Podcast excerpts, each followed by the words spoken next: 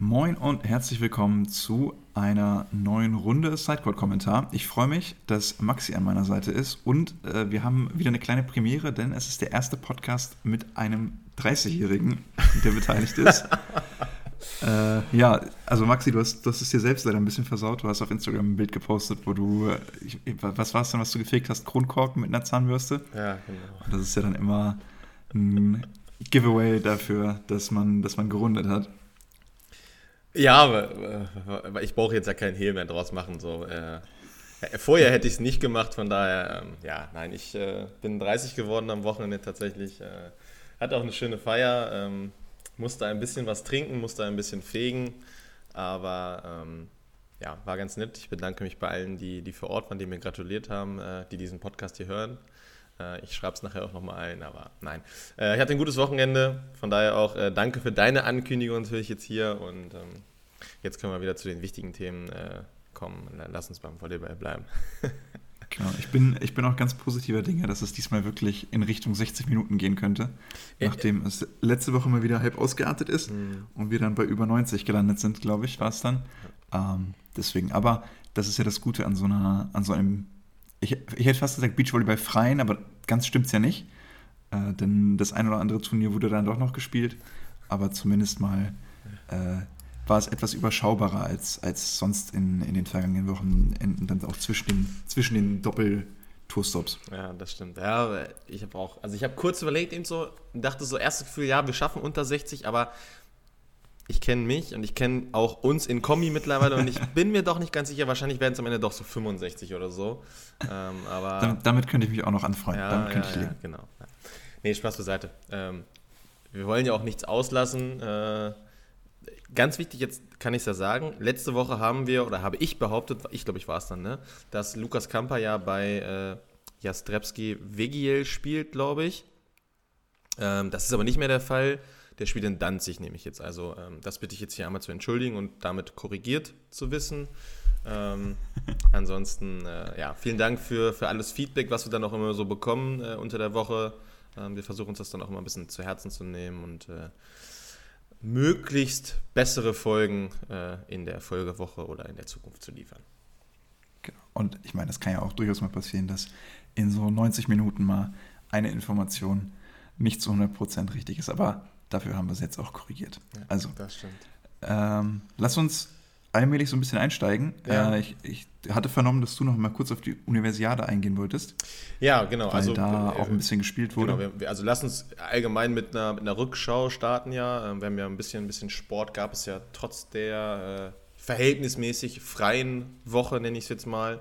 Ähm, ja, aber in, ähm, jetzt muss ich den richtigen Ort, in, im chinesischen Chengdu äh, laufen aktuell die. Freut mich auf jeden Fall, dass, dass du das wieder aussprechen mh, darfst nach deiner, die, nach deiner Eurocup-Auslosung letzte Woche. Die FISU äh, World University Summer Games und sie heißen eigentlich 2021, weil sie eigentlich da ausgetragen werden sollten, wurden aber Corona-bedingt jetzt zu, äh, auf 2023 geschoben, sind irgendwie das größte, die weltweit größte Multisportveranstaltung mit über 10.000 Teilnehmern nach Olympia- und Paralympischen Spielen. Ähm, ja, und da greifen die U23-Auswahlen des Deutschen Volleyballverbandes an. Ähm, also bei den Frauen ist es beispielsweise, jetzt habe ich gar nicht, jetzt muss ganz kurz gucken, wo sind die Namen? Achso, bei den Frauen sind da beispielsweise Emilia Weske, ähm, Luisa van Kleve, Pia Ferner, Vanessa äh, Akbortabi, also jetzt nicht alle aus der, aus der ersten Reihe, aber schon auch ein paar. Ähm, bei den Männern sind es dann irgendwie Namen wie, wie Erik Röhrs, Philipp John, Tim Peter, ähm, Erik Burggräf, Jan Böhme, ähm, Lenny Graven, Lorenz Kalizek, ähm, ja, die alle halt nebenbei ein, ein Studium betreiben. Und ähm, ja, die sind auch schon ins Turnier eingestiegen. Die Männer haben zum Auftakt 3-0 gegen Brasilien gewonnen. Ähm, das war am 29., also am Samstag. Sonntag haben die Frauen dann äh, nachgelegt, beziehungsweise haben dann auch ihr erstes Spiel bestritten, haben das aber ähm, verloren gegen China 1-3. Ähm, die Männer haben es danach wieder gut gemacht, am gestrigen Montag, also wir sind ja wieder Dienstag, 1. August nehmen wir auf, ähm, haben die Männer 3-2 gewonnen gegen Italien, also ein Tiebreak. Und ähm, jetzt spielen die Frauen heute gegen Argentinien. Jetzt muss ich gerade auf die Uhr gucken, nicht, dass die schon aktuell spielen oder schon gespielt haben, aufgrund der Zeitverschiebung. Das kann ja gut möglich sein. Ich gucke mal ganz fix.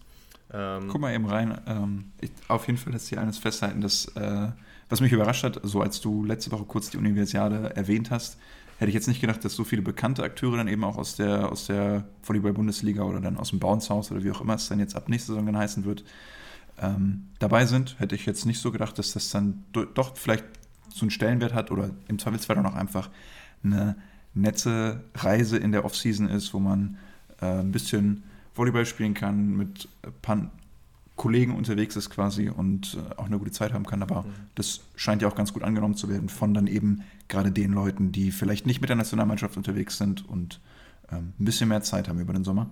Ja, ich wollte gerade sagen, das ist, glaube ich, der richtige Punkt. Also ich mache ganz kurz einmal die Daten. Die Frauen spielen heute um 14 Uhr äh, und die Männer spielen dann morgen gegen Taiwan ähm, ihr drittes Spiel. Ähm, und ja, was schon genau, also äh, klar, wenn man jetzt guckt, so Jan Böhme war bei der Nations League zweimal, glaube ich, mit dabei. Ne, Lenny Graven war alle Wochen mit dabei, hat jetzt nicht alles gespielt, aber war zumindest immer dabei. Ähm, und auch Erik Röhrs war ja viel dabei. Ähm, der ganze Rest hat jetzt halt eben nicht so viel, also die machen wahrscheinlich die Lehrgänge ab und zu mal mit, aber die spielen ja nicht so viel. Von daher glaube ich, dass das für die, also wenn wir jetzt mal rein auf die Männer gucken, ähm, dass es für die natürlich wirklich eine willkommene Abwechslung ist, dass hier, dass hier Leute wie, wie Erik Burgreff, Leon Derwisei, Janik Goralik, Lorenz Kalizek, Joscha Kunstmann, dass die halt alle natürlich nochmal ein bisschen, ein bisschen Erfahrung international und ja, also ich kann mir nicht vorstellen, dass bei so einer U23-Universale das Niveau jetzt sehr viel schlechter ist als in der Bundesliga. Ne, also klar, dass es jetzt irgendwie kein Duell gegen Berlin ist oder gegen Friedrichshafen oder gegen Düren, da brauchen wir vielleicht auch nicht drüber reden, aber trotzdem musst du, glaube ich, auch Nationen wie Brasilien oder Italien auf so einem Niveau erstmal schlagen. Von daher ähm, für die auf jeden Fall gute Raps. Und ähm, ja, die laufen also noch. Schauen wir mal, wie weit die deutschen Mannschaften da kommen. Die Frauen haben jetzt ja quasi ein bisschen Druck. Ähm, und ähm, von daher, ja. Äh, viel interessanter fand ich bei dem Thema so noch, was, was so einige Leute studieren beispielsweise, ne, wenn man so guckt. Also Joscha Kunstmann zum Beispiel, äh, meine ich, der wechselt, ist es Joscha Kunstmann, der jetzt nach Lüneburg wechselt? Ja, ich glaube, ne? Ich meine schon. Der äh, studiert zum Beispiel Chemie. Oder ähm, Philipp John, ehemals Düren, demnächst äh, Hersching oder mittlerweile Hersching studiert Psychologie. Also ne, schon ganz interessant. Ähm, bei den Frauen hatte ich auch, glaube ich, einen äh, Studiengang, der mich ein bisschen überrascht hatte. Achso, ja, Emilia Weske studiert Environmental Science and Health an der Rice äh, University, also ähm, ja, also nee, an der University of Southern äh, California, aber ja, äh, also man konnte auch ein bisschen was über die Spieler herausfinden. mit Wer sich mal inspirieren lassen genau, möchte genau. und noch nicht weiß, was es nach dem Abi mal werden soll, ja. äh, da gerne mal durchblättern. Aber ja, das ist auch ganz schön. Die meisten sind ja wahrscheinlich auch mit äh, einem Fernstudium unterwegs ja. und können das dann ganz gut mit ihrem Leistungssport kombinieren. Genau. Und haben dann eben auch nochmal das, das eine Highlight mehr in der Saison. Ja. Äh, Gibt es ja im, im Beachvolleyball meine ähnlich auch, wo ja dann auch immer mal wieder die Wölfe ganz fleißig unterwegs waren bei irgendeiner Studenten-EM, WM oder wo auch immer dann. Ja, genau. Die, also, die, die Wölfe die sind, meine ich, glaube ich, sogar amtierender Studenten-Europameister. Glaube ich. Haben die nicht letztes Jahr den Titel gewonnen? Wenn, wenn, es, genau, letztes Jahr müsste den Titel gewonnen genau. haben. Wenn es zwischenzeitlich nicht nochmal ausgespielt wurde, nee, ich wovon glaube, ich jetzt nicht unbedingt ja. ausgehe, dann haben sie den Titel noch in. Genau. Ja, dementsprechend, genau. Die, ich meine, die müssten amtierender äh, Studenten-Europameister sein.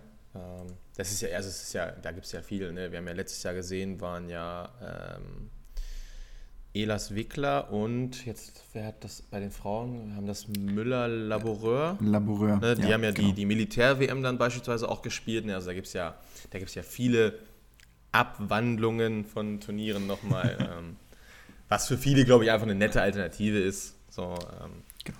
Den Stellenwert brauchen wir, das ist dann ähnlich wie bei der na, obwohl Nations League hat, glaube ich, schon wieder einen höheren Stellenwert da, aber ähm, ja, naja. Ja. Würde ich ähnlich sehen.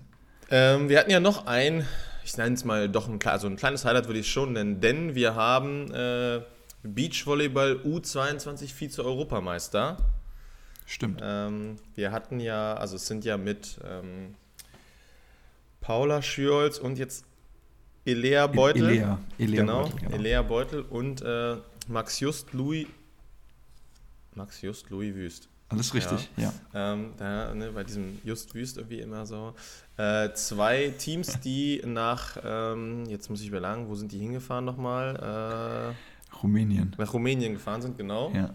Ich weiß nicht genau in welche Stadt, dafür, das war mir zu unbekannt und kompliziert, aber Rumänien ist richtig. Ja, äh, gereist sind und ähm, ja, mit dem Männer-Duo Just Wüst äh, sich auch ein deutsches Team zum äh, U22 Vize-Europameister gekürt hat und die Silbermedaille da gewonnen hat. Ähm, ja, also starke Leistung der Jungs, äh, finde ich, hat man jetzt ja auch Fall. so ein bisschen gemerkt, dass sie in den letzten Wochen so ein bisschen, ein bisschen Aufwind bekommen haben. Haben ja auch, äh, ich weiß ich, war es München 1 oder 2, wo sie unter den Top 4 waren?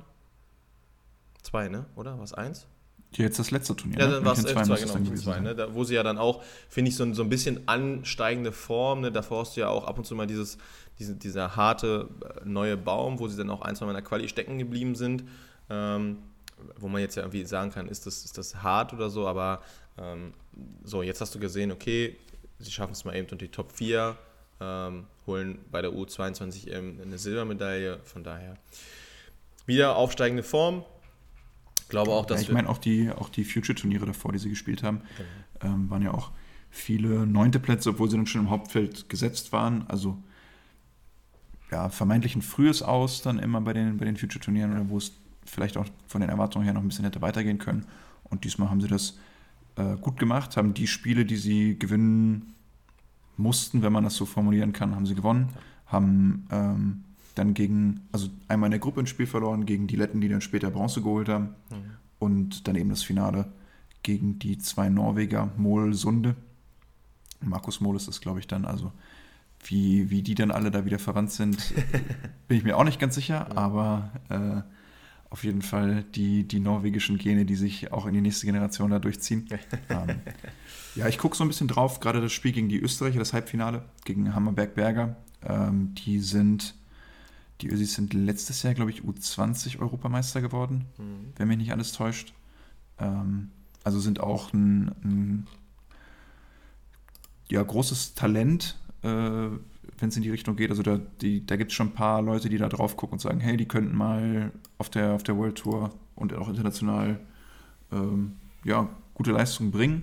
Ähm, natürlich sind sie noch nicht so ganz da, aber ähm, das Spiel zu gewinnen an der Stelle von Just Wüst, das ist schon, das ist viel wert und sich damit dann eben das Finale und damit gleichzeitig auch eine Medaille zu sichern, ähm, das hätte ich im Vorfeld nicht, nicht unbedingt so als mehr als, also die Wahrscheinlichkeit hätte ich glaube ich nicht größer als 50 Prozent eingeschätzt, deswegen umso besser, dass es geklappt hat und dass die beiden das, das Spiel geholt haben und dann auf jeden Fall mal eine Silbermedaille mit einsammeln konnten. Und das ist ja gerade auch für die, für die Nachwuchsförderung immer wichtig, die sich das dann auf die Fahne schreiben können, dass sie da was mit nach Hause genommen haben. Aber ich glaube auch für die beiden ist das ein gutes Erlebnis und auch ein Erfolg, den man auf jeden Fall feiern kann. Ja, das gehe ich komplett mit.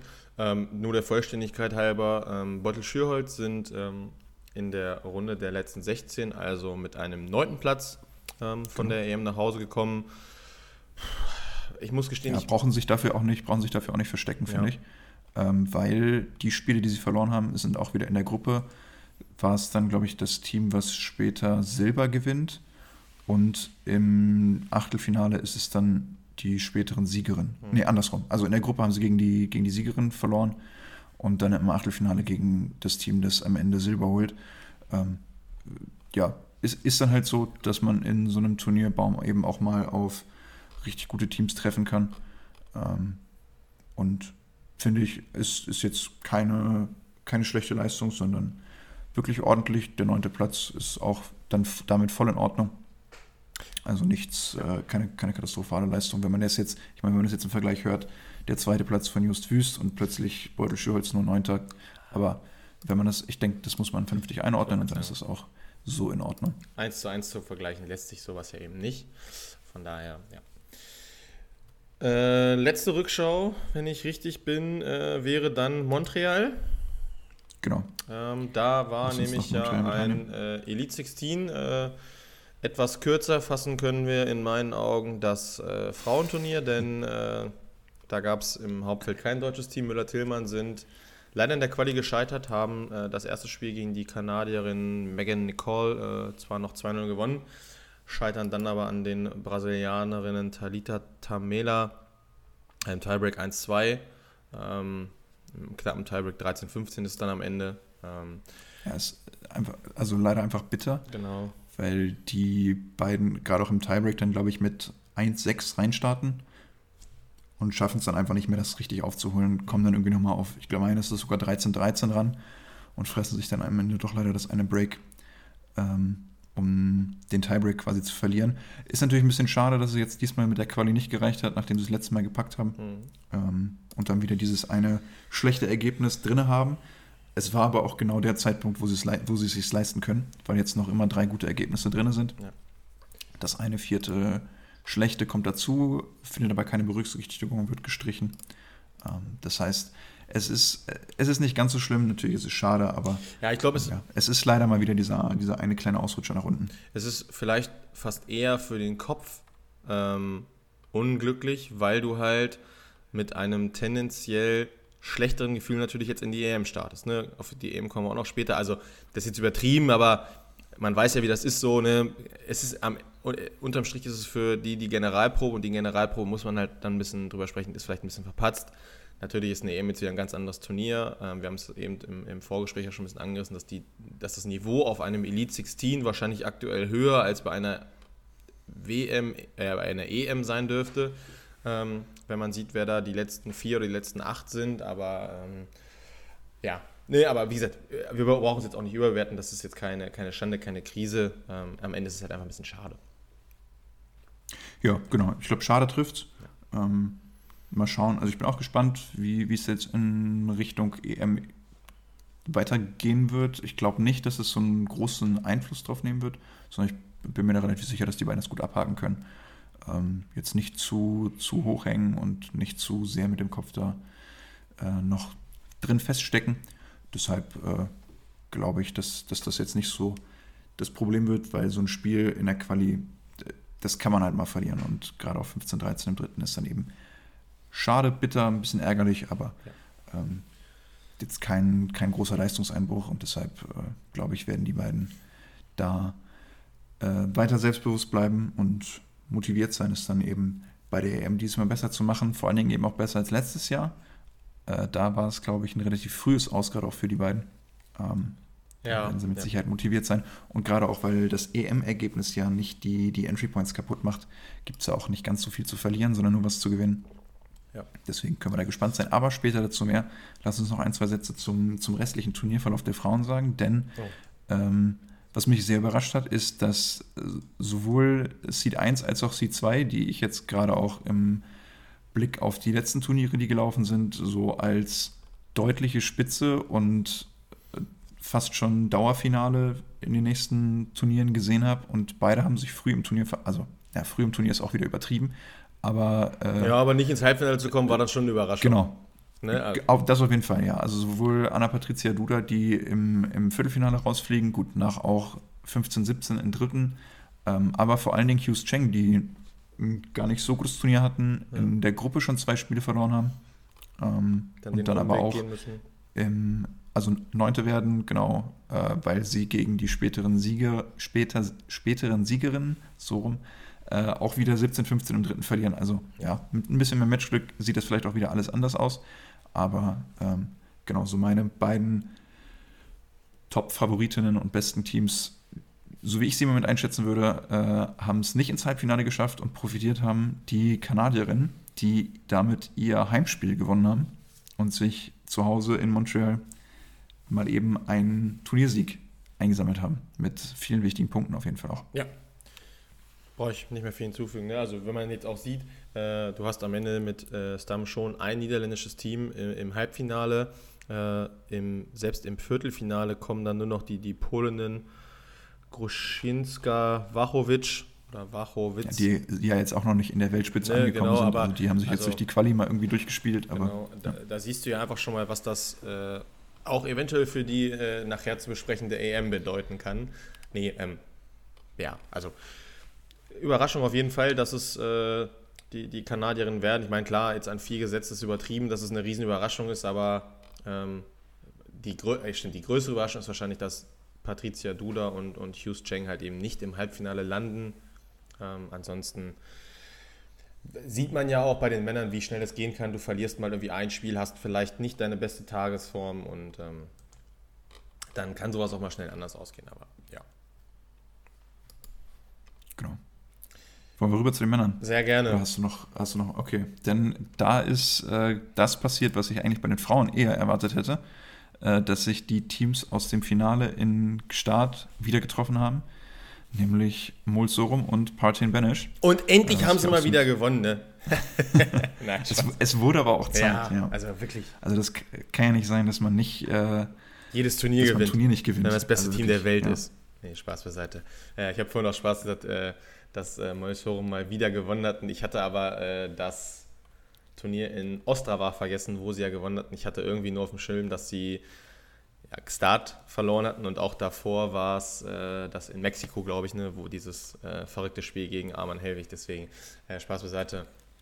Gute Leistung. Viele, viele Finals, die die beiden dieses Jahr schon verloren haben. Also gefühlt nicht so ganz typisch für die, weil ich, so, wenn, du, wenn du mich jetzt fragen würdest, dann würde ich sagen, okay, wenn sie ins Finale kommen, dann gewinnen sie das eher. Ja.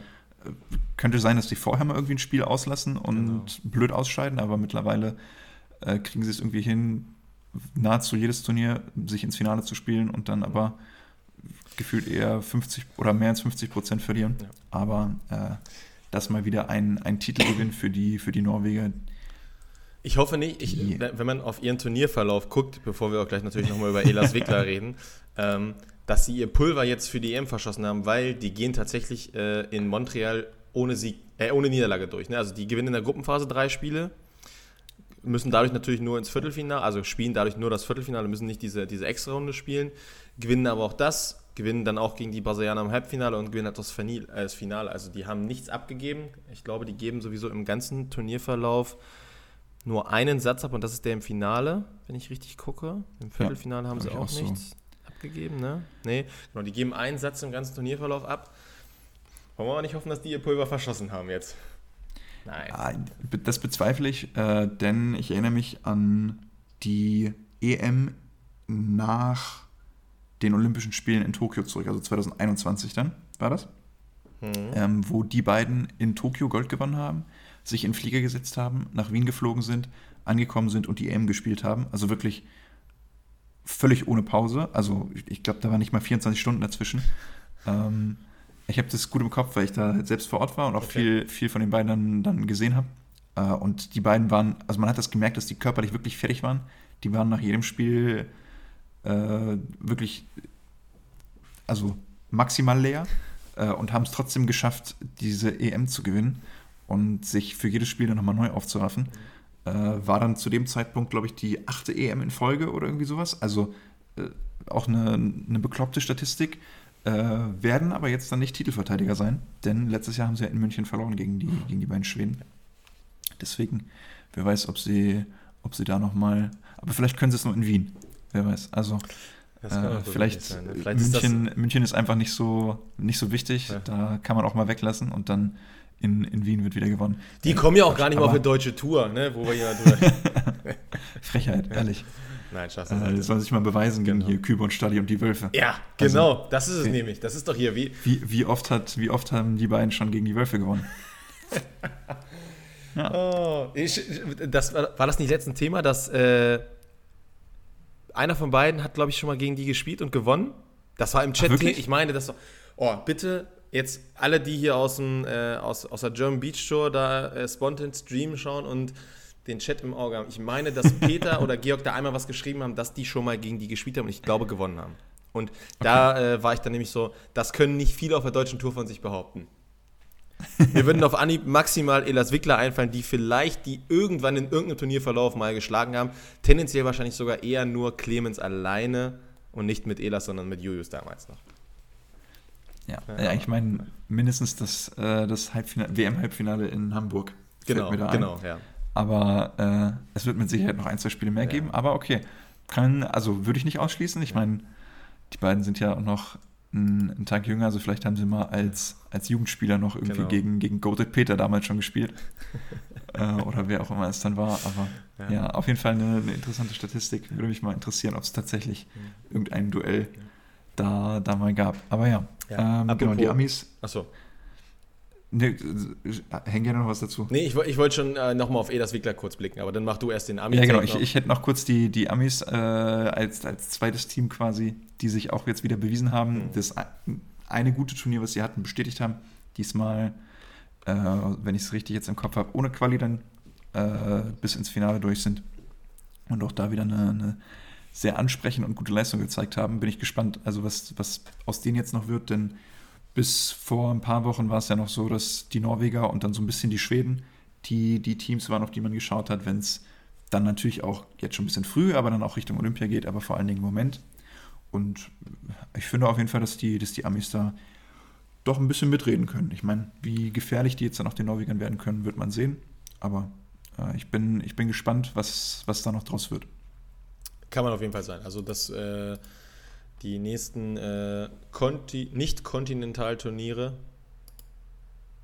Ist das richtig, wenn ich jetzt sage, Nicht-Kontinentalturniere? Also nicht, genau. Ne, äh, die werden auf jeden Fall interessant. Da muss man dann halt immer, finde ich, hoffen, dass alle im, im Vollbesitz der Kräfte und alle fit anreisen. Dann äh, werden das, glaube ich, schon, schon heiße Schlachten da immer.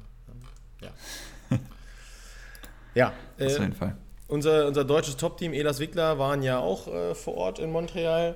Ähm, und sie haben einmal mehr äh, ihren guten Lauf auf den Elite 16 Turnieren äh, fortgesetzt, sag ich mal. Ne? Also, Stimmt, ähm, ja. Sind ja äh, Fünfte geworden wieder. Ähm, haben sich, also, ja, ich wollte sagen, das war, bei Elite 16 sind die noch nicht schlechter als, nee, doch, Xat war neun, ne, glaube ich. Sie haben jetzt letztens mal einen neunten ja, gemacht, stimmt, genau, wo genau. sie gegen die Grima jetzt rausgeflogen ja, sind. Aber sonst. das ist also der kleine Ausreißer nach unten. Geht es ja immer auf äh, mindestens Platz 5. Ähm, ja, haben in der Gruppenphase gegen ähm, die Kanadier Deering Schechter gewonnen, äh, dann gegen die Kataris 2-0 verloren, ähm, sich aber mit einem Sieg über die Brasilianer äh, wieder einen guten Platz äh, erarbeitet und ähm, ja, haben dann in der, der also in dieser Zwischenrunde äh, Immers de Groot geschlagen, 2-0. Auch ein Interimsteam, ne? Also genau. äh, Matthew Immers, der eigentlich mit Steven Vannefelde spielt und Jorik de Groot, der mit Stefan Bormanns zusammenspielt, aber Stefan Bormanns noch, also nicht noch verletzt, sondern noch war verletzt und ist jetzt ein bisschen spielt dabei, der, wieder einzusteigen. Spielt er nicht mit dem Luini? Also jetzt EM auf jeden Fall. Äh, nee, Fahrenhorst Luini ist, glaube ich, das Team, was, so, was okay. jetzt. Also ja, gut, da ist auch immer ein bisschen Wechsel drin gefühlt, aber. Äh, okay, dann haben die sich jetzt genau. noch für die EM quasi auch nochmal andere Teams gesucht, sozusagen. Weil bei der EM ich, spielen nämlich okay. Luini de Groot zusammen. Ist das so? Okay. Ja, die, Als ich schon reingeschaut habe. Die spielen sogar in der Gruppe gegen Elos Wickler. Okay, na ja, gut, also da ist, glaube ich, auch im Moment ein bisschen ja. Wechsel drin. Ich bin mir nicht ganz sicher, was da jetzt die. Also auf dem Stand, auf dem ich bin, ist, ist Bormanns de Groot das Team, was fest zusammen spielt. Äh, ich meine, die zumindest mal in Hamburg sind es, glaube ich, auch entdeckt zu haben, in, fürs Elite dann im, im Hauptfeld gemeldet. Ähm, ja, würde mich jetzt überraschen, wenn das plötzlich anders ist, aber äh, wird, man, man wird man sehen. Die haben ja auch ein paar Teams, die Richtung Olympia schielen und ja. sich da qualifizieren wollen. Weiß man auch nicht, was da vielleicht dann am Ende doch auch mit Verletzungen noch hintersteckt, dass da jemand vielleicht nicht fit ist ähm, und man aber trotzdem diesen EM-Spot hat. Von daher, oh. jetzt versagt mir meine Stimme gerade ein bisschen. ich muss mich aber räuspern. ja. Ähm, ja, und dann ist für Elas Wickler im, im Viertelfinale gegen die Italiener Ranieri Carambuda Schluss. Ähm, ja, verhältnismäßig zu 18 und zu 14, 2-0. Ähm, auch da finde ich, es geht jetzt nicht darum, es irgendwie überzubewerten. Ähm, ja, trotzdem, also um ehrlich zu sein, das ist halt so, wenn du Zweiter wirst in der Gruppe und eben diese, diese Zwischenrunde, also das Viertelfinale nochmal, nee, die, die Zwischenrunde, äh, nicht das Viertelfinale, also fürs Viertelfinale die Zwischenrunde nochmal mitnehmen musst, äh, dann ist das, wenn man so drauf guckt, schon ein sehr angenehmer Baum gewesen. Du spielst gegen ein Interimsteam aus Holland, ja. Du äh, spielst im Viertelfinale nicht gegen Mulsorum, auch nicht gegen die Shootingstars jetzt gerade im Moment aus den USA. Ähm, hast theoretisch einen Weg ins Viertelfinale, der, ich sag's einfach mal, machbar ist. Jetzt nicht, ja. du bist nicht Favorit, aber äh, es ist jetzt nicht völlig ausgeschlossen, dass, dass, es, dass man es schafft. Und dann war es auch ja, keine so richtig gute Leistung von, von Clemens und Nils. Vor allem auch Nils, der dann viele Probleme in der Annahme hat. Ähm, und dann ja, ist auch die Chance, so einen Ausreißer nach oben mal wieder zu schaffen, vertan. Und äh, es wird mal wieder ein fünfter Platz, möchte ich sagen. Nur wäre, glaube ich, das falsche Wort, denn ja. auch ein fünfter Platz ist gut. Wird womöglich auch reichen, um sich damit für Olympia zu qualifizieren. Aber ähm, ja, es ist so ein bisschen dieses Warten auf den, auf den Ausrutscher nach oben, sage ich mal. Ne? Ähm, ja, wer weiß, vielleicht kommt es ja jetzt, kommt's ja jetzt in den nächsten Wochen. Es wäre ein guter Zeitpunkt ja. in Richtung EM oder auch in Richtung Hamburg beim Elite. Ja, äh, ich wollte gerade sagen, also ich verstehe, was du meinst, dass man jetzt irgendwie sagt, so, okay, ist da dieser, dieser große Wurf auf der internationalen Tour halt mal drin und darauf muss man tatsächlich warten. Vielleicht ist es eine EM, vielleicht ist es ein Heimturnier am Ende. Lass uns überraschen. Ja, ich meine, am Ende, am Ende werden dann Rangieri, Karambula so ein bisschen Best of the Rest, ne? Ja. Äh, holen dann den dritten Platz hinter den Amis, hinter, hinter Mulsorum. Ähm, und ja, also dann im Endeffekt auch jetzt keine, keine Schande, dann gegen die verloren zu haben, wenn sie am Ende, wenn sie am Ende Bronze holen. Ne? Aber hätten auch Nils und Clemens sein können. Ja, aber gut. Absolut. Damit ist, glaube ich, genug gesagt zu, zu dem Elite-Turnier in Montreal.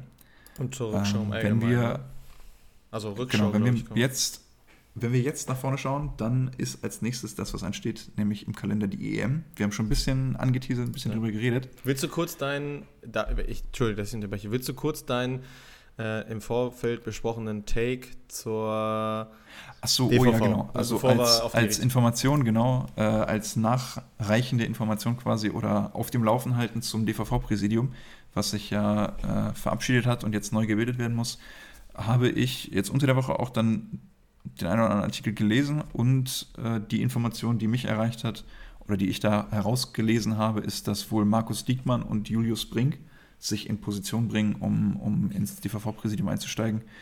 Äh, ob das jetzt zu 100% bestätigt ist oder ob das dann tatsächlich auch so wird, sei nochmal dahingestellt, aber ähm, das so der, ja, was heißt aktuelle Stand, aber so die Informationen, die im Moment so ein bisschen publik sind und kursieren.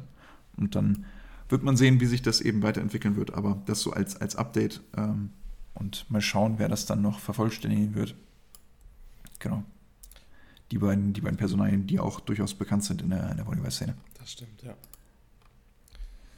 So, dann, das haben wir abgeschlossen. Danke für die Erinnerung auf jeden Fall. Und dann, dann können wir Richtung EM schauen, ja. wo wir dann auch durchaus einige deutsche Teams haben. Äh, deutlich weniger, als wir es gewohnt sind. Und vor allen Dingen auch weniger als letztes Jahr, denn in München gab es ja dann nochmal die ein oder andere Wildcard dazu. Ja. Ähm, das, den Luxus haben wir dieses Jahr leider nicht. Äh, deshalb gibt es insgesamt fünf deutsche Teams, die sich auf vier Frauenteams und ein Männerteam verteilen. Womit möchtest du anfangen? Ich habe gerade die Frauen offen schon. Also ich habe beides offen, aber ich bin gerade okay. schon auf den Frauen gelandet, deswegen. Dann äh, machen wir das so, starten wir damit. Du hast gerade schon, schon angedeutet, dass das Frauenteilnehmerfeld äh, man könnte sagen, nicht ganz so hochkarätig besetzt sind, ist wie eben die internationalen Turniere, denn es fehlen Teams aus den USA, es fehlen Teams aus Brasilien, gut, einzelne Teams dann irgendwie aus Kanada und wo auch immer dann her natürlich auch noch, aber das, das ist auf jeden Fall bemerkbar. Ähm, deshalb. Ja, also eben, ne, wir, wir haben es ja eben gesagt, so von den, von den ersten vier aus äh, Montreal ist nur Stam schon aus den Niederlanden ein europäisches Team. Und ähm, dementsprechend brauchen wir ja nicht, also es, ich würde, oder ich würde es anders formulieren vielleicht nochmal, ich würde vielleicht sagen, dass das offene oder die, die Liste der Titelfavoriten ist vielleicht ein bisschen breiter gefächert jetzt. Außer man will sagen, okay, alles klar, mhm. weil Stam schon da Dritte werden, sind die automatisch der Top-Favorit. Ähm, ich würde jetzt beim Blow. Ja, äh, Glaube ich nicht unbedingt. Ich habe mir jetzt spaßeshalber nochmal das Entry-Ranking aufgemacht, also die, die aktuellen Entry-Points quasi. Ja. Und da sind, wenn ich es jetzt richtig im, im Schnelldurchlauf überblickt habe, da sind in den ersten ja, 15, 16, 17 Teams sind vier europäische dabei. Ne? Das ist zum einen Brunner Hüberli, die mhm. jetzt in letzter Zeit auch einfach wenig gespielt haben und viele Ergebnisse auch noch von Anfang der Saison drin haben. Äh, Müller-Tillmann, ja. also unser deutsches Nationalteam. Dann äh, Stamsron, ja. die tatsächlich aber auch jetzt so das erste Turnier mal wieder mit einem guten Ergebnis abgeschlossen haben und davor äh, auch einige hatten, die nicht ganz so überragend waren und die Lettinnen Samoilova, Graudina, die jetzt auch nicht unbedingt so angsteinflößend sind, ja. um ehrlich zu sein. Ähm, also jetzt auf, auf höchstem internationalem Niveau, dass die viele Teams bei der EM schlagen werden, das glaube ich schon, aber ähm, aus Sicht jetzt von Müller-Tillmann oder so, ähm, ist das jetzt auch kein, kein riesiger Angstträger. Deshalb so die, die richtige Weltspitze, die fehlt eben bei der EM, bei genau, den Frauen. Ja. Ähm, und deshalb ist da viel möglich. Ja. Ja, wir brauchen nicht drüber reden. Lass uns ein bisschen auf die Gruppen mal schauen. Ähm, Gerade mit deutscher Beteiligung natürlich immer ein bisschen, ein bisschen interessanter. Ähm, da haben wir gleich in der Gruppe A ähm, ein, ein, deutsches Aufeinandertreffen. Ähm, Sandra Ittlinger, Carla Borger äh, treffen auf äh, Leo Kürzinger und Lea Kunst. Äh, komplettiert wird die Gruppe dann von den Schweizerinnen Hüberli Brunner, den rein, an, rein von den Punkten her jetzt an 1 gesetzten bei der EM, wenn ich richtig eben geguckt habe haben auf jeden Fall die meisten Punkte genau. und ansonsten wurden ja die Gruppen so ein bisschen verlost. Ja. Also nicht ganz so üblich wie bei den World Tour Turnieren, dass einfach nach Setzliste gegangen wird, sondern genau. es wurde mit ein paar Töpfen gelost, aber auch noch im Rahmen einer Setzliste. Also so, dass jetzt nicht völlig äh, wirre Begegnungen zustande kommen, sondern trotzdem noch grob die, die Setzliste ausschlaggebend ist.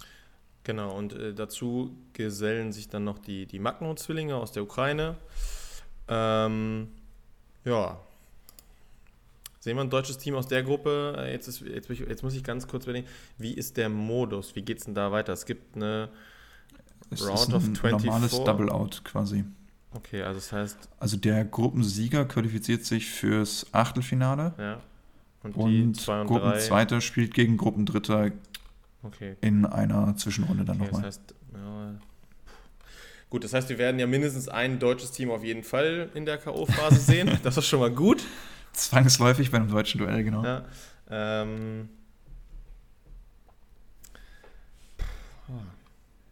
Wen siehst du aktuell? Also es wäre es wär sehr schade, kein, also ein deutsches Team schon in der Gruppenphase zu verabschieden. Also wenn, ja. egal welches Team es dann im Endeffekt ist, auch Kürzinger Kunst, ähm, die jetzt nominell vielleicht am, am schwächsten angesehen werden könnten, ähm, auch da wäre es, glaube ich. Aber siehst du die in der aktuellen Form hinter Ittlinger Borger? Ja, das ist schwierig zu sagen, weil ich mich gerade auch in der Einschätzung bezüglich Carla und dem Fitnesszustand, also wie gesund und ja. rund da alles schon wieder ist, ich wirklich schwer einschätzen kann, wie, also wie nah an ihren 100% sie überhaupt ist ja. und wie gut das Team dann performt. Ähm, ja, so richtig überzeugt haben, haben auch Carla und Sandra mich jetzt nicht international bei den, bei den Challenger-Turnieren. Aber äh, so grundsätzlich jetzt, wenn beide Teams bei 100% sind, dann schätze ich Edlingeborger schon ja. Nochmal stärker, weil auch konstanter und weniger fehleranfällig an. Mhm. Ähm, aber ist auch ein Spiel, was Kürziger Kunst gewinnen könnte, ja. keine Frage. Ja, ich würd, da würde ich nämlich, also mit der aktuellen Formkurve und mit diesem am Ende leicht doch ungewissen äh, Fitnesszustand bei Carla Borger, ähm, würde ich das, sage ich mal, aktuell vielleicht bei 52, 48 für Kürzinger Kunst sehen.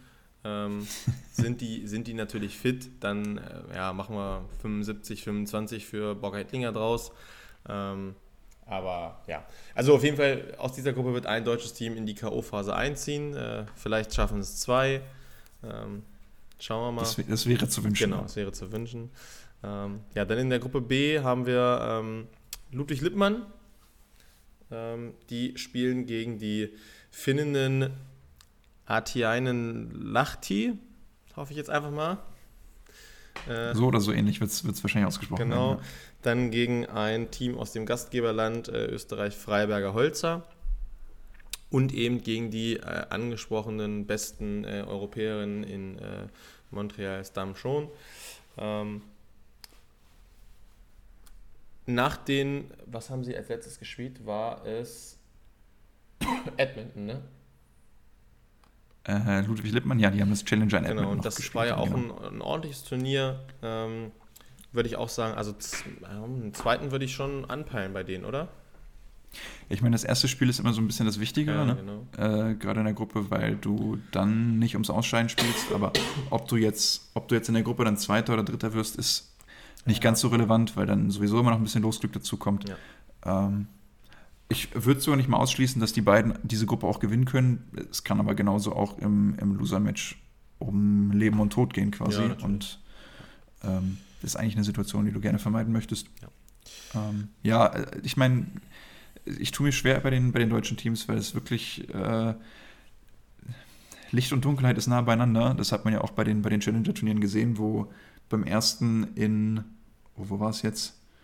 Äh, Espino, wo alle rausfliegen, in, in der Quali noch, ähm, wo, wo niemand die Quali packt und dann in Edmonton läuft es ein bisschen besser. Aber äh, ja, es, es wäre schön, wenn alle Teams mal so ein paar Spiele machen, so ein bisschen in, diesen, in dieses Turnier überhaupt reinkommen und äh, dann kann man schauen, wie sich das entwickelt. Und wenn man dann so ein bisschen Selbstvertrauen tankt in den ersten Spielen, dann könnte es auch mal in, in Richtung Viertelfinale gehen und das wäre dann schon ein Erfolg. Äh, das muss man, glaube ich, so ehrlich sagen. Ja. Im, Im Moment für die drei angesprochenen Teams bis jetzt. Bei Müller-Tillmann würde ich das anders sehen. Also da, äh, die sehe ich schon eher in Richtung Turnierfavorit. Jetzt nicht auf die müssen unbedingt Gold gewinnen, ja. ansonsten alles andere ist ein Misserfolg. Aber Halbfinale ähm, sollten die eigentlich schon anpeilen. Äh, so ein Halbfinale, Halbfinale oder eine Medaille ja. wäre schon das Ziel, was ich, äh, ja, also ich finde, wenn die glaube, dass sie sich auch selbst gesetzt genau, haben. Genau, also das würde ich nämlich auch sagen, wenn die unter Halbfinale anpeilen, dann machen sie Understatement in meinen Augen. Also, äh, ne, wir wissen immer, so ein Turnier kann sich halt auch immer anders entwickeln, aber mit dem, war, war, was haben sie letztes Jahr, sind sie WM-Dritte geworden, ne? War es letztes Jahr? Doch, ja. Äh, letztes genau. Jahr WM-Dritte. Genau, genau. WM-Dritte. Ähm, klar, brauchen wir nicht drüber reden, dass es im Spielplatz 3 dann äh, aufgrund der Verletzung ja anders läuft, aber trotzdem sind sie auch da in ein Halbfinale gekommen. Sie sind deutsche Meisterin, sie haben ähm, auch auf der World Tour ja jetzt ordentliche Ergebnisse gezeigt. Also, und der Halbfinale ist für mich Understatement und ähm, das geht dann irgendwie in die falsche Richtung und deswegen. Ich, genau. Ich meine, da kann immer ein blödes Spiel irgendwo in einem Viertelfinale oder sowas dazwischen kommen oder auch in, in, einer, in einem Achtelfinale, wenn, wer weiß, vielleicht irgendein Gruppenkopf ein Spiel in der Gruppe verloren hat und plötzlich wird es ein richtig hartes Spiel und ja. ein ekliger Baum. Aber äh, ja, ich denke, wenn man da jetzt so drauf schaut, ich habe es ja gesagt, auch so die Lettin als Gruppenkopf, vor dem braucht man jetzt nicht unbedingt so Angst haben, anstelle Müller-Tillmann, finde ich zumindest. Ähm, ansonsten sind als, als Gruppenkopf noch die Klinger-Schwestern dabei. Äh, Tjascha Kotnik, Partnerin aus Slowenien. Äh, das ist alles, alles schlagbar. Ansonsten hast du Hüberli Brunner, die ich finde schwierig einzuschätzen sind, weil sie jetzt auch länger nicht mehr so viel gespielt haben. Hm. Äh, Gottardi Menigatti, die auch, ähm, die ich nochmal eine halbe Stufe schlechter einschätzen würde als Müller-Tillmann. Verger Depré Meda, wo Joanna ehemals Heidrich, jetzt Meda aus einer Verletzung zurückkommt. Ähm, und auch Stams Rohn, die nicht immer so die Konstanz jetzt auch abgerufen haben. Da kann viel passieren und es wäre schön, wenn, wenn Müller-Tillmann da konstant ihre Leistung bringen und sich dann, wenn sie das machen, dann haben sie auf jeden Fall eine Chance ja. auf ein Halbfinale, auf eine Medaille. Ja, bin ich voll und ganz bei dir. Ähm, ja, einfach nur mal rein von den, von den Daten her. Ähm, los geht es ähm, am morgigen Mittwoch. Also wir nehmen ja, ja heute Dienstag genau. auf. Morgiger Mittwoch, 2. August. Ähm, jetzt bin ich. Äh, Aber auch erstmal nur mit den Frauen, wenn ich es richtig im Kopf habe. Denn die ganze Gruppenphase der Frauen wird morgen gespielt, also am, am Mittwoch, am 2. Und die Gruppenphase der Männer dann am 3. August, also am, am Donnerstag. Ja, genau, weil, genau, weil es ja dieses Double-Out-System ist. Du hast ja nur zwei Gruppenspiele, spielst keine, keine drei wie bei ähm, Dings. Ähm, ja, äh, beispielsweise um 11 Uhr starten nämlich direkt Ittlinger Borger gegen Kürzinger Kunst. Ähm, die spielen auf Court 5, also da gibt es einige Courts. Ähm, auch um 11 Uhr spielen äh, Ludwig Lippmann gegen die Finninnen aus ihrer Gruppe. Und auch äh, und eine Stunde später um, um 12 spielen dann Müller-Tillmann gegen Friedel Schützenhöfer. Ähm, also so geht es dann morgen los und äh, ja, dann im Nachmittag äh, heißt ab 15, 16, 17 Uhr gehen dann die zweiten Gruppenspiele weiter. Ähm, so dementsprechend, äh, wie du schon gesagt hast, genau. Also morgen zwei Spiele und ähm, dann wissen wir zumindest. Ihr könnt das alles. Ihr könnt das alles live verfolgen auf Sportdeutschland TV für den schlappen Preis von 15 Euro waren es, glaube ich. Oder? Habe ich es richtig im Boah, Kopf? Ich, oder ich, ich muss gestehen, genau. ich habe mir keinen Preis. Ich glaube, es, ich glaube, es waren irgendwie 5 Euro pro Tag oder dann eben 15 Euro im Kollektiv, aber äh, auf jeden Fall ein, wie ich finde, sehr happiger Preis. Ähm, und ich schiele so ein bisschen darauf, dass nach spätestens 48 Stunden die Spiele dann kostenfrei im Wort verfügbar sind. Deshalb. Äh, Oder es für uns ja. nicht mehr so interessant ist, weil nicht mehr so viele deutsche Teams dabei sind. genau, also vielleicht lohnen sich die 5 Euro pro Tag am Anfang eher. Shots fired. Wer weiß. Na gut, okay. Nein, muss, man, äh, muss man selbst wissen. Also, ja. wenn ich das jetzt vergleiche mit dem Tarif bei Volleyworld TV, wo man so zwischen 5 und 7 Euro im Monat zahlt, äh, ist das doch ein, ein sehr amtlicher Preis, wie ich finde, für ein Turnier. Aber gut. Ja. Wollen wir zu den Männern wechseln? Oder haben wir noch was zu den Frauen? Äh, können wir so machen, ja. Okay. Ja. Lass uns, lass uns rübergehen. Wenn man, wenn man das dann, wenn man da nämlich diesen Vergleich ziehen mit der Welt- und europäischen Spitze, weil dann trifft sich ja auch die europäische Spitze oder die, die Weltspitze trifft sich auch bei dieser EM. Ne? Also ich glaube, dass ja, ich mein, man kann schon auch sagen. Auch da gibt es ein paar Teams, die, die fehlen. Ja. Ähm, gut, die USA hat sich jetzt gerade im, im Männerbereich in den letzten Turnieren, mal abgesehen von Partain Banish jetzt, nicht ganz so stark präsentiert. Ja. Die Brasis sind mal da und mal nicht. Das ist irgendwie so, also das habe ich noch nicht ganz gerafft. Die sind irgendwie zu, zu Turnierhöhepunkten und bei der WM spielen sie plötzlich die Medaillen gefühlt alleine aus ja. und ansonsten lassen sie sich nicht wirklich blicken. Aber äh, ja, genau. Also fehlen zwar auch, aber eher so in der Breite und ja. nicht so ganz in der Spitze. Wir brauchen ja nicht drüber genau. reden, dass äh, Molsorum, Arman Helwig, äh, Brillosiak, nee, Rudolf Losiak, ähm, äh, spielen Brillosiak nicht zusammen? Nee. Die EM? Oder, okay, warte, also da, nicht, okay, dass ich das was übersehe. Rudolf Losiak. Ja, Rudolf Losiak. Ja, okay. Nee, wenn äh, die so ähm, gemeldet sind, dann ist, glaube ich, wahrscheinlich auch eine Verletzung, die da, ja. die da aufgetaucht ist oder so. So, dann äh, auch Elas Wickler zähle ich da ja schon mit rein, die in den letzten Wochen oder den letzten Monaten bei den Elite 16 Turnieren, also der wahrscheinlich höchsten Serie äh, so, ähm, immer mit im Viertelfinale waren und äh, das sind dann halt eben viele europäische Teams so, und dann hast du ja, finde ich, auch viele, wo du sagst so, ey, spielen die sich in einen kleinen Rausch, ähm, sind die bei einer EM auch immer für ein, für ein Halbfinale gut. Ne, also äh, warum sollten nicht Popov Resnik vielleicht auch mal überraschen können?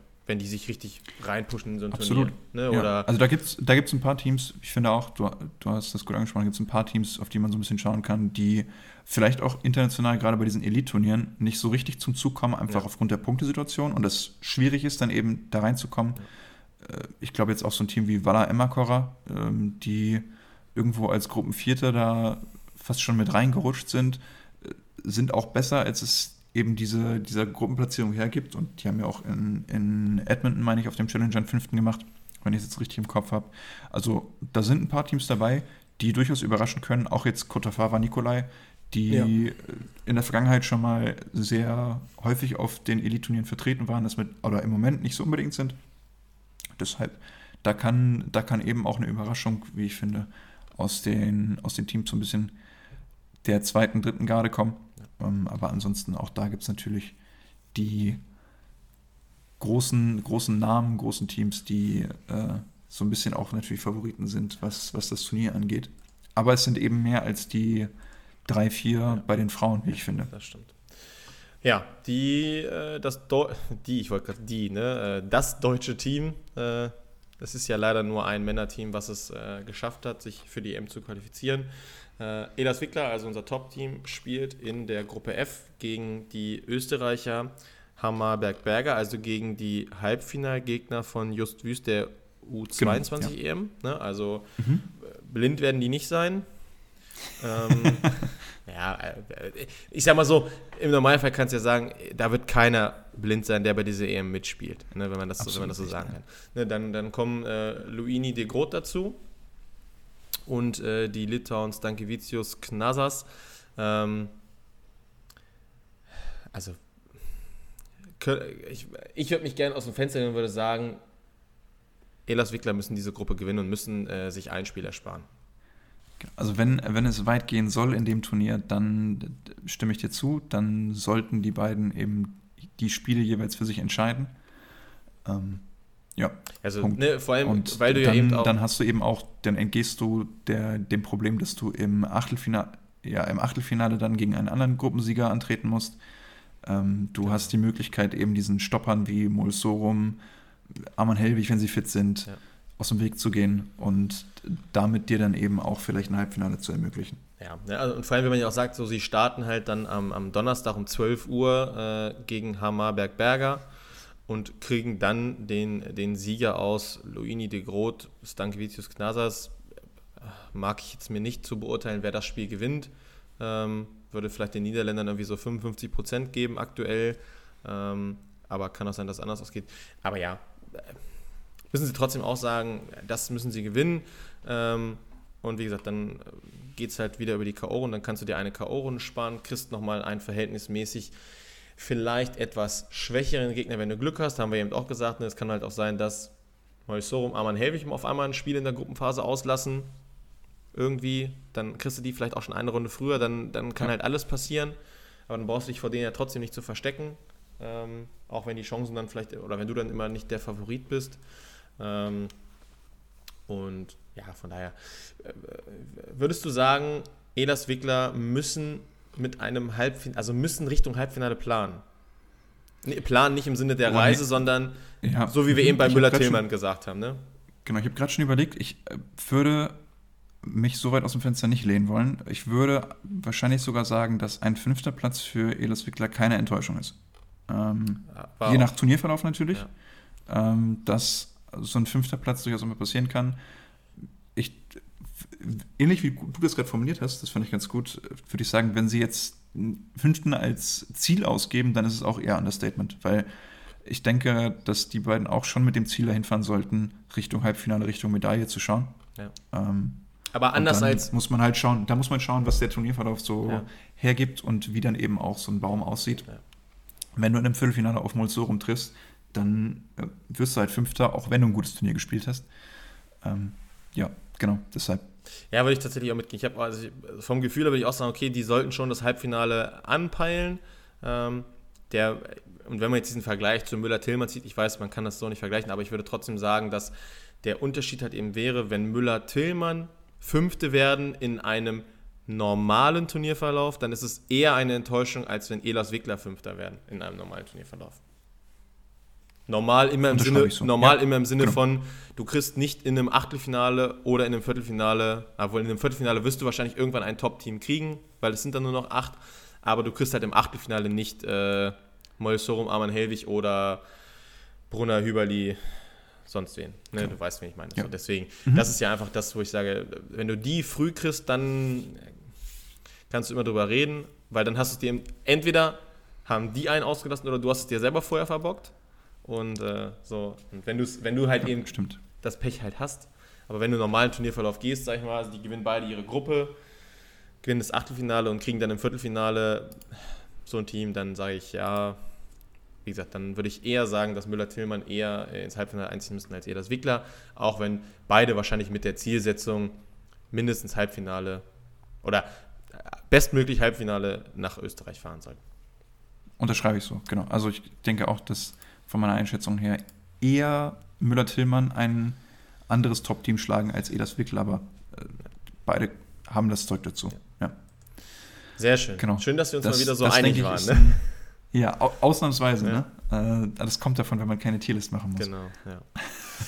ja. Aber äh, wir nähern uns in großen Schritten den 60 Minuten genau. und auch in großen Schritten Timmendorf.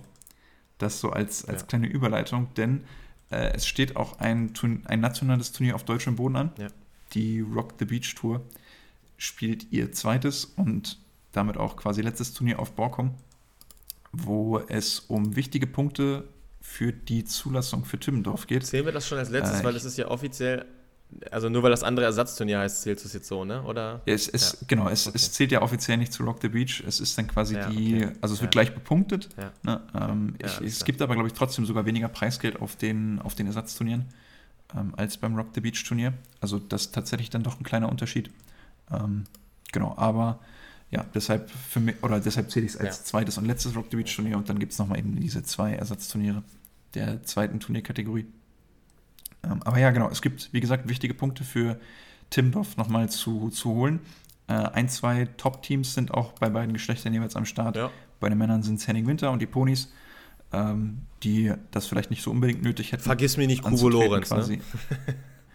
Ja gut, die müssen ja aber noch, weil sagen, genau. da noch viele Ergebnisse offen sind und Punkte zu holen sind für die beiden. Gut, ich meine, möglicherweise oder wahrscheinlich schaffen sie es auch ohne, mhm. aber äh, die beiden haben ja jetzt erst zwei oder waren es drei Turniere zusammengespielt. Ja. Ähm, genau, und haben eben noch ein paar, paar Turniere, die sie zusammen punkten können. Bei, ich erkläre es noch einmal kurz, bei der Zulassung für Timdorf funktioniert es ungefähr, oder nicht nur ungefähr so, sondern du hast 16 Turnierwertungen, die du einbringen kannst, 8 pro Person von denen musst du sechs pro Person zusammen einbringen. Also sechs Turniere, die du zusammengespielt hast, die dann als doppelt gewertet, also insgesamt zwölf Wertungen äh, mit einbezogen werden und dann quasi vier Einzelwertungen. Das heißt, äh, Momme kann sein Elite-Turnier aus Kapstadt? Äh, Kapstadt, wo er gegen Mulsorum spielen durfte, mit einbringen. Äh, Luis Kubo kann sein Turniergewinn in Stuttgart. Stuttgart war es, glaube ich, ne? das Ersatzturnier. Ähm, ja. Kann er einbringen. Ähm, genau. Und dann eben aber trotzdem noch eine gewisse Anzahl an Zusammenspielen. kann auch noch Turnier. den Turniersieg von Dings. Der hat noch ein Turnier gewonnen. Der hat das erste Rock the Beach, glaube ich, gewonnen, oder? Ist das so? Ich meine schon, dass Momme das erste doch. Aber das war dann, war das dann nicht schon zusammen mit Luis Kubo? Nee, das war das, genau. wo die so bodenlos gescheitert sind, oder? Haben die, haben die das gewonnen? Ich glaube, auf Fehmarn haben die das tatsächlich. Ach, oh ja, doch, haben, stimmt. Haben die, die haben das, ja, okay, ja, ja. okay, nee, dann ist das ohnehin Genau, drin. also ja, das ist dann, sorry. genau, ein gutes, aber ein gutes Beispiel für quasi eine Turnierwertung, die die beiden zusammen einbringen können, genau. die dann äh, doppelt zählt in dem Sinne. Ähm, genau, und davon dann insgesamt 16 Stück. Ähm, und wenn man so ein bisschen auf, die, auf den Zwischenstand guckt, da gibt es ein hervorragendes Google Docs-Dokument von äh, einem Discord- und Twitch-Chat-User Hanski. An der Stelle auch einmal von mir ein Shoutout. Ähm, oh ja, genau. wahnsinniges Dokument. Wenn man, wenn man da so einmal drauf schaut, was wirklich hervorragend gepflegt wird und die einzelnen Teams aufführt, dann zeichnet sich schon so ein bisschen was ab, aber eben für die Teams so 13, ab 13 bis vielleicht 17, 18, 19, 20, die da alle noch so ein bisschen drauf schielen mit paar Möglichkeiten, die sich noch bieten, äh, wird das jetzt so nochmal eine, eine wichtige Chance, um Punkte zu sammeln, wichtige Standortbestimmung auch. Und vielleicht gibt es dann doch nochmal die eine oder andere Veränderung und das äh, ein Team schafft es dann nochmal, sich zu verbessern, nochmal einen Platz nach oben zu rutschen. Ähm, genau, um dann eben Richtung Timmendorf nochmal einen Schritt zu machen. Ja, genau. Also einmal nur kurz auch zur Erläuterung. Du hast halt noch jetzt Borkum, dann hast du danach ähm, GBT Berlin und du hast das Ersatzturnier München. Das heißt, du hast diese drei großen Turniere, äh, die wahrscheinlich am Ende. Wobei ja, wobei ja in Berlin kaum eins der Teams dann von Platz 13 abwärts genau. irgendwie auftreten wird, weil äh, auch die Quali-Plätze dann eben begrenzt sind und nur die zwölf besten Teams quasi genau. sich qualifizieren. Genau. Also genau, ich wollte jetzt auch nicht äh, äh, sagen, dass es jetzt da geht. Wenn man, also, wenn man guckt, bei den, bei den Männern haben sich ja Perusic Schweiner äh, in Berlin äh, wahrscheinlich auf Wildcard beworben oder werden genau. ziemlich sicher wahrscheinlich dann eine Wildcard bekommen. Würde mich jetzt überraschen, wenn sie nicht kriegen. Ähm, das heißt, da fällt ja schon was raus. Aber einfach nur, um, um diesen, diesen Stellenwert dieses Turniers in Borkum vielleicht auch zu unterstreichen, dass es halt eben da für viele um wichtige Punkte geht, dass wir jetzt nicht darüber reden brauchen, dass Behlen, Schulz, Auenbrock, Ferger äh, die brauchen die Punkte halt nicht. Sammeln halt einfach ein paar Raps. Also gerade Behlen Schulz werden da halt Raps sammeln. Ne? Für die geht es ja darum, genau, ja, äh, sich für Timmendorf in Stellung zu bringen, weil ich könnte mir vorstellen, dass Sarah schon gerne Richtung Halbfinale schielen würde. Und Anna sicherlich auch. Für, genau. Ne? Für die beiden wird es einfach darum gehen, Spiele zusammen zu haben, genau. zu, zusammen auf dem Platz zu stehen. Ich glaube, so die Informationen, die mir zumindest bekannt ist, ist, dass die einmal pro Woche zusammen trainieren. Das ist nicht sonderlich viel.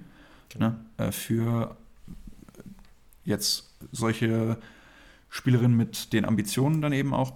Ähm, und das finde ich, merkt man auch bei den beiden, dass sie pro Turnier oder dann eben, je mehr Zeit vergeht, immer besser zueinander finden. Und das sieht man ja auch offensichtlich in den Ergebnissen, dass sie jetzt die beiden letzten Turniere zum einen dann eben Fehmarn, aber auch dann den Tourstop in München äh, wo, sie, wo sie gewonnen haben. Ähm, genau, also wo es mehr und mehr zusammenläuft, aber eben auch dann die Zeit und die Erfahrung oder die Turniere braucht. Und deshalb ist das ein sehr logisches Konstrukt, dass die auch dann eben in Borkum antreten werden. Oder auf Borkum antreten werden. So. Sehr schön. Ich äh, weiß nicht, willst du noch über die Timmendorf-Liste noch weiter reden, wer da jetzt irgendwie in Dings ist oder. Also. Ähm, ja, ich, ich bei den Männern muss ich ehrlicherweise sagen, ich habe da vorhin drauf geschaut, ich kann mir vorstellen, dass sich da gar nicht mehr so viel tun wird. Mhm, Glaube ich nämlich auch ähm, nicht. Weil die Teams, die jetzt überm Strich sind, Huber Kirchner, Kaiser Wegner, Erdmann Semmeljak, die jetzt ein gutes Ergebnis, auch ein wichtiges Ergebnis in München geholt haben mit der Quali fürs Hauptfeld und die auch noch offene Wertungen haben, da kann ich mir vorstellen, dass sich so viel da nicht mehr tun wird. Mhm. Deshalb äh, würde ich das einfach mal geschehen lassen. Bei den Frauen sehe ich es noch ein bisschen anders. Da kann ich mir vorstellen, dass die Teams, die jetzt an 16, 15 sind, ähm, Blumenmarunde und auch Lagner Munkwitz, davor ist dann schon noch ein, ein großer Sprung Richtung Klassen Interviews ja. an 14. Also die schätze ich schon relativ sicher ein. Aber so die Teams 15, 16, die ich gerade angesprochen habe, da könnte ich mir vorstellen, dass noch was passiert. Gerade in Bezug auf Janka Klatt, ja. die auch noch viele offene Wertungen ja. haben. Ähm, Siehst du die Ovis vielleicht auch doch noch auf den Timmendorf-Zug aufspringen? ja, ich habe es ja schon jetzt, die hatte ich immer so ein bisschen, ein bisschen angesprochen, weil ich vom, also wenn, wenn ich es bloß einschätzen müsste, hätte ich gesagt, dann gehören sie zu den Top 16 in Deutschland. Ja. Ähm, die Punkte geben das im Moment nicht her. Ich kann mir vorstellen, dass jetzt mit den zwei Turnieren, die noch offen sind, nochmal nach oben gehen könnte. Dafür müssen aber auch zwei richtig gute Ergebnisse kommen. Ja. Äh, schwierig, um ehrlich zu sein. Also ja. ich, ich, im Moment würde ich es realistischer einschätzen, dass sie es nicht mehr schaffen und dann vielleicht eher Janka Klatt und ja, gute Frage, wer dann noch da das 16. Team wird. Mhm. Ähm, ich, ich gehe mit, ich sag, die machen es. Also sie sind nicht raus, finde ja. ich. Nee, nein, nein. Ich, also ich könnte mir vorstellen, dass die jetzt vielleicht äh, ein äh, Team sind, was auf Borkum mal ins Halbfinale einzieht. Ähm, obwohl, ne, wenn ich auf die ersten vier gucke, eigentlich, da werde ich. Ja, da, da, sind schon, ja, da sind schon ein paar Teams bei den Frauen dabei, die ich stärker einschätzen würde. Mhm. Deshalb, äh, wenn es dann nur irgendwie so ein Fünfter wird, dann ist schon schwierig, ob das ja, reicht. Das. Ähm, aber möglich ist es. Also, ja, haben, die, haben, haben die spaßeshalber in Berlin gemeldet, einfach nur um zu sagen, äh, wir gucken nochmal, ob, ob wir reinrutschen können, aber nee, haben die nicht. Nee, machen die nicht, die kommen nicht mehr. Ja, okay. Nee, dann, ja, also es wird schwer, aber man darf jetzt auch nicht ganz überrascht sein, wenn sie am Ende äh, kurz vor Torschluss doch noch äh, den Zug nach Timmendorf nehmen. ja, ich, ich würde es nicht ausschließen. Also die würde ich wirklich erst abmoderieren, ja. wenn äh, das letzte sind. Turnier gespielt ist, genau. da in, in Berlin das Ersatzturnier, nee, in München das Ersatzturnier, sorry. Ähm, ursprünglich war es ja für Berlin geplant, aber wurde dann nach München verschoben, genau. Also ähm, das bleibt, glaube ich, weiter spannend und dann werden wir das im Auge behalten und immer mal wieder updaten. Viel Zeit bleibt ja auch nicht mehr und dann, äh, du hast es angedeutet, stehen die, die nächsten Turniere, die GBT in Berlin, das Ersatzturnier in München und auch das Elite-Turnier, das Elite 16 in Hamburg an. Äh, aber bis dahin erstmal die Europameisterschaft in Wien, wo, wo jetzt, und auch das Rock the Beach natürlich in Borkum, wo wir nächste Woche ein bisschen drauf schauen werden, das für euch natürlich auch wieder zusammenfassen. Ähm, das wäre so, so mein runder Abschluss für die Episode. Absolut. Es sei denn, du möchtest gerne noch was loswerden. Nee, eine Stunde zwei, finde ich, ist äh, eine gute Zeit. Wir haben es zwar nicht unter 60 geschafft, aber wir haben gesagt, wenn wir 65 schaffen, dann äh, ist das eine gute Folge. Nein, Spaß, wir brauchen uns nicht auf dieser Zeit festnageln. Ähm, ich habe dem gar nicht so viel hinzuzufügen. Äh, es hat mir wieder einmal viel Freude bereitet. Ich bedanke mich noch einmal für deine Geburtstagsgrüße, Glückwünsche. ähm, und ähm, ja, wünsche euch allen eine gute Woche. Schaut äh, viel Beachvolleyball EM. Ne, habt euch mal nicht so, was das Geld angeht, es sind nur, sind doch nur 15 Euro, Spaß beiseite. Ähm, Spesenkonto. Genau. Und ähm, ja, ansonsten dann sage ich einfach mal äh, von meiner Seite aus schon mal bis demnächst, wir hören uns. Ja, wir hören uns nächste Woche wieder. Äh, ich wünsche euch auch eine ganz angenehme Woche. Bis dahin genießt die Zeit und äh, freut euch auf die heiße Phase im Beachvolleyball, denn das Wetter lässt ja leider so ein bisschen zu wünschen übrig, aber hoffentlich packt es das auch nochmal, dass wir ein bisschen Sonne jetzt für den Rest des Sommers bekommen. Ansonsten bis dahin genießt die Zeit und wir hören uns nächste Woche wieder.